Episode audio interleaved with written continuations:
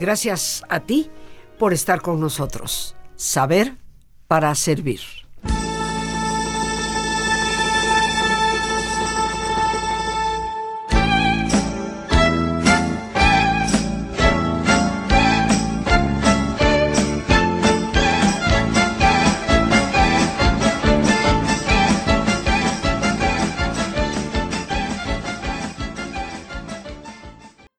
Estamos escuchando, queridos amigos, una melodía titulada Kalinka.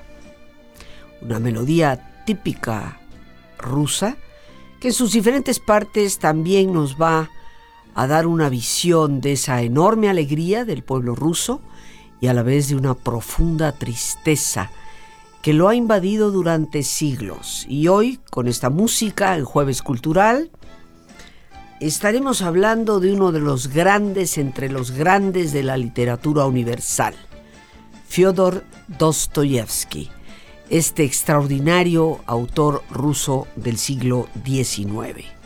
Nos acompaña en este jueves de cultura el licenciado Luis Torres Acosta, licenciado en literatura y escritura creativa. Eh, Luis, nos da un enorme gusto volverte a recibir en el programa. Muchas gracias por haber aceptado de nuevo nuestra invitación. Gracias, Rosita. Y hoy vamos a hablar de, pues estarás de acuerdo más que yo, de que estamos hablando de uno de los grandes entre los grandes de la literatura universal, un Fyodor Dostoyevsky que nace en el año 1821, pero que valdría la pena repensarnos en dónde nace eh, el medio, la cultura, la sociedad, las condiciones. Sí, tenemos que comprender que eh, el mundo ruso es una cosa que no podemos comprender del todo, ¿no? inclusive desde el lenguaje, desde eh, las condiciones en las que se han desarrollado, la religión, tienen otro punto de vista absolutamente de todo, ¿no? Muy cercanos a Oriente, muy influidos por Oriente, en medio, digamos, de Oriente y de, Europa, con esta eh, eterna lucha eh, interna de, saber si son parte de Europa o no son parte de Europa. Eh, Rusia ciertamente abarca una extensión enorme, ¿no? La Rusia zarista, que pues ha regresado a ser la Rusia de hoy porque es la revolución bolchevique la que le da a la Unión Soviética el control sobre una enorme cantidad de repúblicas que no le pertenecían. Pero nos encontramos con una realidad rusa eh, donde las diferencias entre las clases sociales han sido brutales a lo largo de los siglos y dicho sea de paso, nunca dejaron de serlo. Pero ¿en medio de qué nace Fyodor Dostoyevsky? A diferencia de, todos los otros autores, de los grandes autores eh, del siglo XIX ruso, ¿no? Eh, de Turgenev, de Tolstoy, de eh, Gogol, es el único que no nace, digamos, en una cuna acomodada. ¿no? Dostoyevsky es hijo de un médico militar digamos, venido a menos, ¿no? Eh, el, médico, el, su padre trabaja en un hospital para, eh, de asistencia pública, entonces Dostoyevsky va a tener contacto con, lo más bajo, con, la gente más pobre de, Moscú, que es de donde él nace, pero hay que pensar en, este contexto de, de, una, de un pueblo eh, regido por un zar, al cual ven como un padre, ¿no? que realmente ven como un padre, eh, benefactor, un, pueblo, como bien dices, eh, con una desigualdad social terrible, con una desproporción, digamos, es tan grande eh, Rusia que el, número de pobres es infinito. Dostoyevsky va a nacer en este contexto, ¿no? En, el, bajo el régimen del zar Nicolás I, que hay que tomar en cuenta que en los, años, en los primeros años del, de, de, este siglo XIX, lo que está sucediendo en Europa. Todos los regímenes este, monárquicos están temblando. El zar Nicolás I eh, ve esto y endurece eh, la mano para no dejar que nada pase, ¿no? Sobre todo para los intelectuales como Dostoyevsky, para los escritores, para los librepensadores como Dostoyevsky, va a ser un momento muy difícil. momentos, años antes, hay una un intento de revolución, el primer intento de revolución rusa, que es, se va a conocer como la revuelta de los decembristas, liderados entre otros por un, el, mayor poeta, el mayor escritor ruso eh, para ellos, que nosotros no lo consideramos, pero para ellos es el mayor escritor ruso, que es Pushkin. Eh, Pushkin estaba en este grupo. Y el, Estás hablando de inicios del siglo XIX. sí, es un poco antes del nacimiento de... este 1815, 1818 aproximadamente. Este, eh, sucede muy rápido, ¿no? Pero el zar Nicolás I, a partir de ese momento, no va a dejar que nada pase y todo se va a recrudecer el, la esclavitud que era este sistema que, funcionaba en Rusia, Rusia, en el cual los campesinos obviamente no tenían un sueldo, sino que eran esclavos de las, de las haciendas, digamos una estructura muy medieval todavía en, ya en pleno siglo XIX. Exacto. Como, como la estructura del medievo, en donde estaba el señor del castillo, y bueno, los trabajadores, todos ellos, subsistían porque se les daba la comida, se les daba algo de ropa, se les daba techo, casa, pero no ganaban un centavo. Dependían por entero del señor del castillo, ¿no? Eran siervos, como se les solía llamar en la época medieval. Y esa era la Rusia todavía en el siglo XIX. Eh, era, y, inclusive fíjate, la medida, eh, como medían la cantidad de gente que trabajaban, era en términos de almas, ellos les decían, ¿no? O sea, los siervos decían cuántas almas tienes en tu hacienda. Entonces eh, eh, hay, una, hay una novela eh, previa a Dostoyevsky que también empieza a denunciar estas cosas, que es de justo de, Gogol, que se llama Almas Muertas, que describe toda esta gran pobreza, esta gran injusticia este, social eh, en un mundo muy censurado, ¿no? Habría que decirlo. Eso es un tema que, podemos ir diciendo. Todos estos autores tuvieron que luchar contra la, este, el, peligro de muerte, porque no estábamos hablando de cualquier cosa. Eh, los ares, no, no por esto mismo que te digo, que estaban, tenían en la cabeza la revolución rusa, no estaban dispuestos a ceder un ápice. Una Rusia que tristemente siempre ha sido eh, pobre. Algunos tenemos esa romántica ilusión que después de la revolución de 1917, la revolución bolchevique, esto se transformó, pero no es verdad. Tal vez para los que visitaron Moscú o en aquel entonces Leningrado, hoy conocido como San Petersburgo, que era su nombre original, pues verán ciudades eh, relativamente muy prósperas y, una enorme cantidad de cultura que es verdaderamente maravillosa. Yo, como te comentaba, tuve la posibilidad en los años 70 bajo el Brezhnev de recorrer Rusia desde la Siberia Vladivostok hasta eh, Petrogrado o San Petersburgo o Leningrado, como se llamaba en ese entonces, recorriendo las repúblicas, las zonas del sur que se habían apoderado, como Uzbekistán, la maravillosa ciudad de Samarcanda, y de ver como testigo con mis propios ojos la miseria en que el pueblo ruso vivía. Estamos hablando de los 70, o sea, 60 años después de su revolución. Y en ese sentido, con todas esas limitaciones, nace hijo de un médico, pero venido a menos en un nivel social de escasos recursos. Sí, con, digamos con, con dificultades. Hay, la teoría literaria nos, nos diría eh, tenemos que analizar la obra de un autor independientemente de su vida, ¿no? Pero con Dostoyevsky, si hay uno con el que no se puede, es con Dostoyevsky. Dostoyevsky es su obra. Em, te decía que él nace en este hospital eh, eh, de beneficencia pública, rodeado de enfermos, de, enfermos mentales. Em, en Moscú. En Moscú. El, el padre es un padre extremadamente estricto, muy entregado a su profesión, muy entregado a la familia, muy entregado a las normas, muy, muy férreo.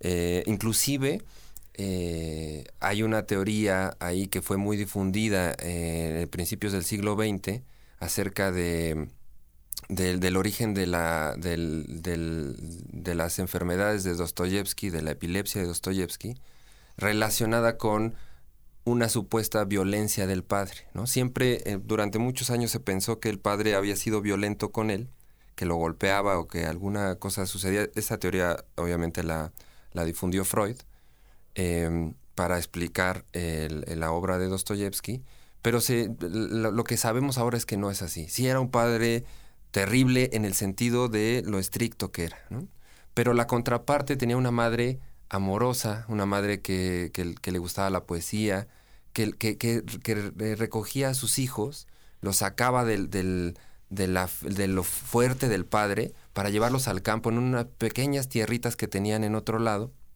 para enseñarles el mundo, para enseñarles a ser buenos con, los, con sus empleados. ¿no? Eh, eh, Dostoyevsky eh, nos va a contar en sus memorias eh, él recordando con los trabajadores ahí, con los, siervos de, esas pequeñas tierras muy chiquitas que apenas si podían dar para algo, eh, con, lo bueno que era la gente. Ahí van a ser en Dostoyevsky la necesidad de, ser la voz de los que no tienen voz. A partir de eso, él, es el segundo, el segundo hijo de siete. su, su, padre, Mijael Dostoyevsky, eh, su madre María, eh, eh, tienen los dos primeros hijos, es Mijael Junior, digamos, y, y, Fyodor, que van a ser dos almas inseparables. Mijael es la, pieza fundamental en la vida de... Su hermano Mijael es la pieza fundamental en la vida de Dostoyevsky. Muy jovencitos, muere la madre. Queda, el, el padre queda a cargo de siete hijos, eh, empieza a tomar. Eh, eh, la, madre era la administradora. El, dinero empieza a escasear. No hay otra opción más que mandar a, los dos más grandes a estudiar fuera. Por medio de una beca de una familia de la, de la madre, logran hacer que los dos hijos se vayan a estudiar ingeniería a San Petersburgo. Salen entonces del, del, lecho y, lo que va a suceder eh, mientras ellos están allá es que muere el padre.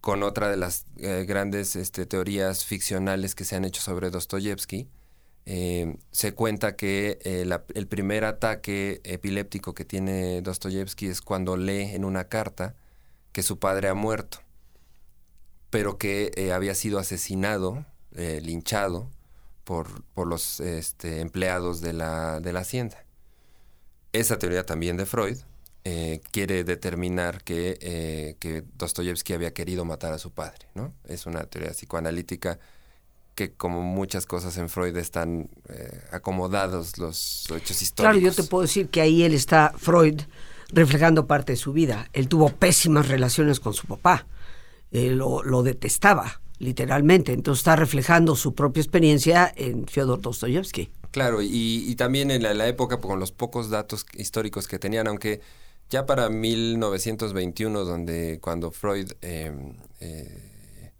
eh, eh, desarrolla esta teoría, ya, ya, ya había muchas otras eh, versiones que podían tirarla. Dostoyevsky quería a su padre. Lo quería no, no como quiso a su madre, pero lo quería en el sentido de que respetaba las leyes y siempre siguió em, porque su padre era un, hombre bueno, un hombre terrible. O sea, de mal carácter, pero un hombre bueno, de principios. No, de mal carácter te digo que cuando él llegaba ya no podía, tenían que apagar las luces y callarse todos. De ese tipo, ¿no? Pero hay que pensar que era un hombre ruso del principios del siglo, final del siglo XVIII, principios del siglo XIX, pues actuaba como un hombre ruso de ese eh, eh, contexto. Ahora, al morir el padre, él se queda en San Petersburgo. Sí, se queda en San Petersburgo porque ya está a punto de recibirse.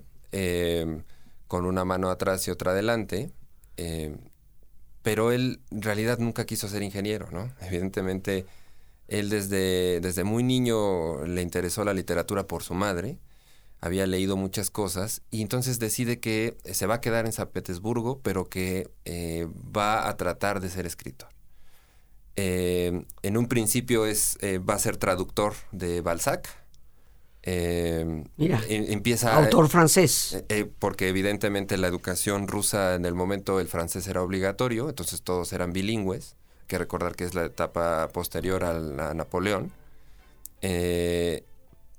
empieza con unas obras de teatro, ¿no? Eh, a experimentar por ahí. Él es un gran lector de Shakespeare, pero no, no, encuentra como su voz. Y, también hay que decirlo, él, él era un chico muy tímido. Era más bien chaparrito, menudo. Este, hay que, este, pronto empieza, escribe su primer novela que se llama Pobres Gentes. Encuentra un editor que es el mejor editor de San Petersburgo, que se queda fascinado con la novela y tiene su primer gran éxito.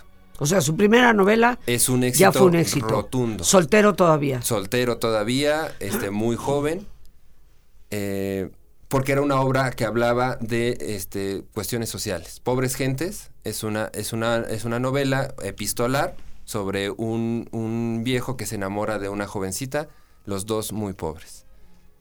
Eh, va a suceder una cosa en su vida que le va a cambiar para siempre. En estos años él se empieza a juntar con los eh, revolucionarios, jóvenes revolucionarios eh, de la época, y el zar Nicolás I, como yo te lo decía, no estaba dispuesto a tolerar ningún intento de revolución. Esto ya estamos hablando más o menos por ahí de 1840. En los años 40. Hay una redada, detienen a todos los que estuvieron en, esa reunión y Dostoyevsky termina en la cárcel, condenado a muerte. En el último instante, en, diciembre del, 49, eh, Dostoyevsky es perdonado, bueno, y el grupo de, condenados es perdonado antes de ser fusilados.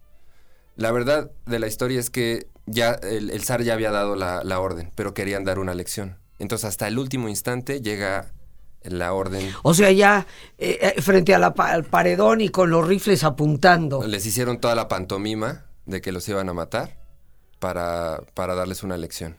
Listos para nuestro ejercicio de relajación, por supuesto, con una reflexión sobre algunas frases de Fyodor Dostoyevsky, nuestro personaje de la gran literatura el día de hoy en Jueves Cultural.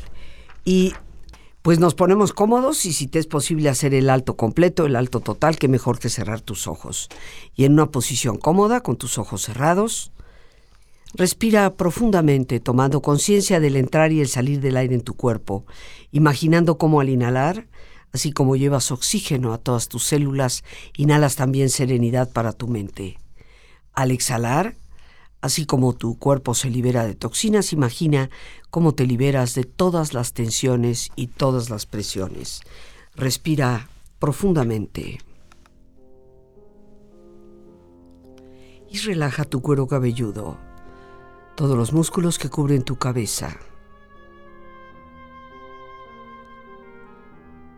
Relaja tu frente, tus párpados, tus mejillas, toda la piel que cubre tu cara.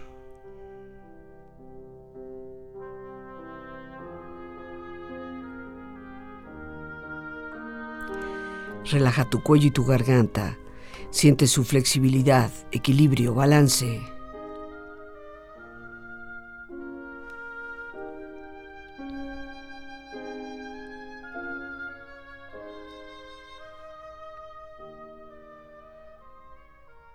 Relaja tus hombros, brazos y manos, así como tu espalda.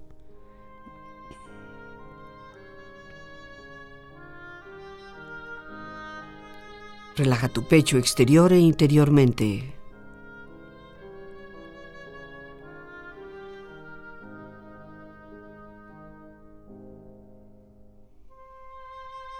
Relaja tu abdomen exterior e interiormente.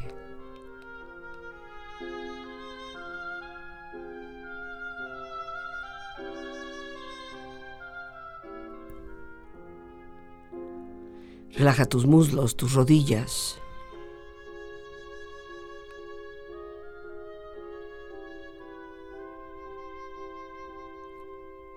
Relaja tus pantorrillas y tus pies.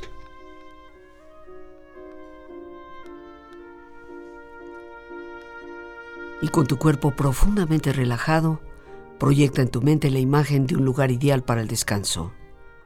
Imagina los colores, los sonidos, los aromas.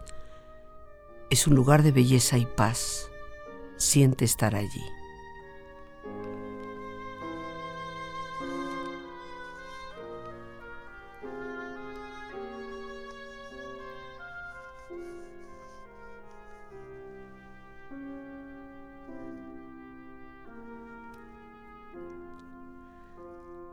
Tu cuerpo relajado y tu mente serena, reflexiona. Los hombres aman los razonamientos abstractos y las sistematizaciones bien elaboradas, al punto de que no les cuesta deformar ni les molesta deformar la verdad. Cierran los ojos y los oídos a todas las pruebas que les contradicen, con tal de sustentar sus construcciones lógicas. En el mundo no hay nada tan difícil como la franqueza y nada tan fácil como la adulación. Es mejor equivocarse siguiendo tu propio camino que tener razón siguiendo el camino de otro. ¿Qué es el infierno? Yo sostengo que es el sufrimiento de ser incapaz de amar. El secreto de la existencia humana no solo está en vivir, sino también en saber para qué se vive.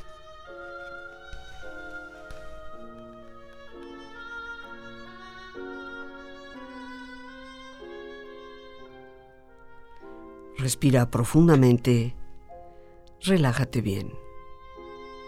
Y con esta experiencia empieza lentamente a estirarte, brazos, manos, piernas y pies, moviendo tu cuello, bostezando si lo deseas, haciendo que tu cuerpo retome su nivel de actividad habitual, hasta muy lentamente abrir tus ojos. Ojos abiertos, bien despierto, muy a gusto, bien descansado y en perfecto estado de salud, sintiéndote mejor que antes. Fyodor Dostoyevsky nace en 1821, a los 25 años de edad, escribe una novela eh, titulada Pobres Gentes. Fue un gran éxito, uno pensaría que de ahí al estrellato. Eh, a los 28 años de edad es encarcelado por ser parte del movimiento revolucionario, entre comillas lo podríamos poner, y, los acalambran, ¿no? Ya frente al paredón, bueno, pues viene el perdón del zar y finalmente no lo fusilan. Eh, una persona con un problema de salud, como es la epilepsia, se casa. ¿Qué pasó con Dostoyevsky? Es que eh, eh, va, a estar, eh, va a ser condenado, hay que decirlo. O sea, libra la, la, pena de muerte, pero es condenado a trabajos forzados en Siberia. Y entonces ahí va a pasar ocho años. Cuatro años en Siberia, en, encerrado. Y, cuando nosotros hay que decirle a la gente que no es cualquier cosa ir a la cárcel en Siberia es en las peores condiciones climatológicas, 20 eh, grados bajo cero, 30 grados bajo cero, eh, en las peores condiciones de vida. Eh, ahí va a estar cuatro años y luego otros cuatro años, digamos, como en una especie de servicio militar en las afueras de Siberia, ya digamos en una casita y tal, y ahí va a conocer a su primera esposa. María era una viuda ¿no? cuando él la conoció todavía estaba casada, eh, muere el esposo y él cae enamorado de, María. Eh, María tiene un hijo eh, que se llama Pavel, él se va a hacer cargo de los dos y se los va a llevar a San Petersburgo, donde María moriría años después, un no muchos años después, de tuberculosis. son tres los grandes amores conocidos de Dostoyevsky, los tres muy distintos. Esta María, eh, luego, eh, una mujer, una fe fatal que conoce él eh, ahí en Rusia y que lo lleva en Europa y que va, va a tener la, la, parte, digamos, la parte, la otra enfermedad, va a vivir la otra enfermedad de Dostoyevsky, que es la ludopatía, porque él fue un enfermo del, juego, pero enfermo del juego. Cuando yo te digo enfermo, es enfermo. Se gastó absolutamente todo el dinero que tenía en el juego. Él lo que jugaba era la ruleta. Eh, imagínate una persona tan inteligente, tan eh, creía en, la suerte y que en algún momento iba a ganar en, la adicción a la, suerte. ¿Por eso habrá escrito el jugador? Sí, justo el jugador es eso. Y la, Paulina del jugador es eh, Paulina Suslova. es, la, es Paulina Suslova la, la que te digo que es su segundo gran amor. Paulina Suslova nunca lo quiso, en realidad, ¿no? Él estuvo perdidamente enamorado todo el tiempo de ella. La fan fatal. La fan fatal. La mujer fatal. Era una actriz, era una mujer guapísima. Ahí dejó todo. Eh, Dostoyevsky después de esto, eh, a la muerte de, su primera esposa, se va a volver a casar con Ana Grigorevna, que era su secretaria, digamos, ¿no? Su amanuense, la que le ayudaba a escribir, porque ya le costaba mucho trabajo él escribir por los ataques de, epilepsia. Entonces, eh, con esta mujer, esta la mujer la que le va a, llevar por el resto de su vida y va a escribir las grandes obras que le conocemos, empezando por Crimen y Castigo y terminando en Los Hermanos Karamazov, donde la búsqueda de Dostoyevsky es una búsqueda ética, una búsqueda de su revolución, no es una revolución política. Él lo que creía es que el cambio en el mundo, la posibilidad del mundo estaba en, en, la posibilidad ética. Por eso te comentaba del asunto del cristianismo, pero un cristianismo muy, muy, muy primitivo, muy, muy auténtico, ¿no? En el cual había que ser bueno con los demás, ¿no?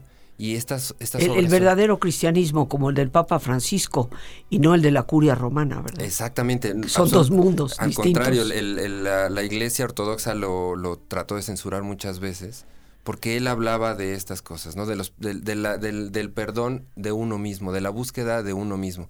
Crimen y castigo es eso, ¿no? Raskolnikov lo que está buscando, lo que, lo que su tarea al final de la novela es, tengo el resto de mi vida para poder ser una persona buena y una persona ética. que Los Hermanos Karamazov es, un, es, un, es una obra monumental, una de las mejores obras de la literatura universal, en la cual podemos ver la tragedia y el camino de cada uno de estos personajes hacia tratar de ser mejor persona.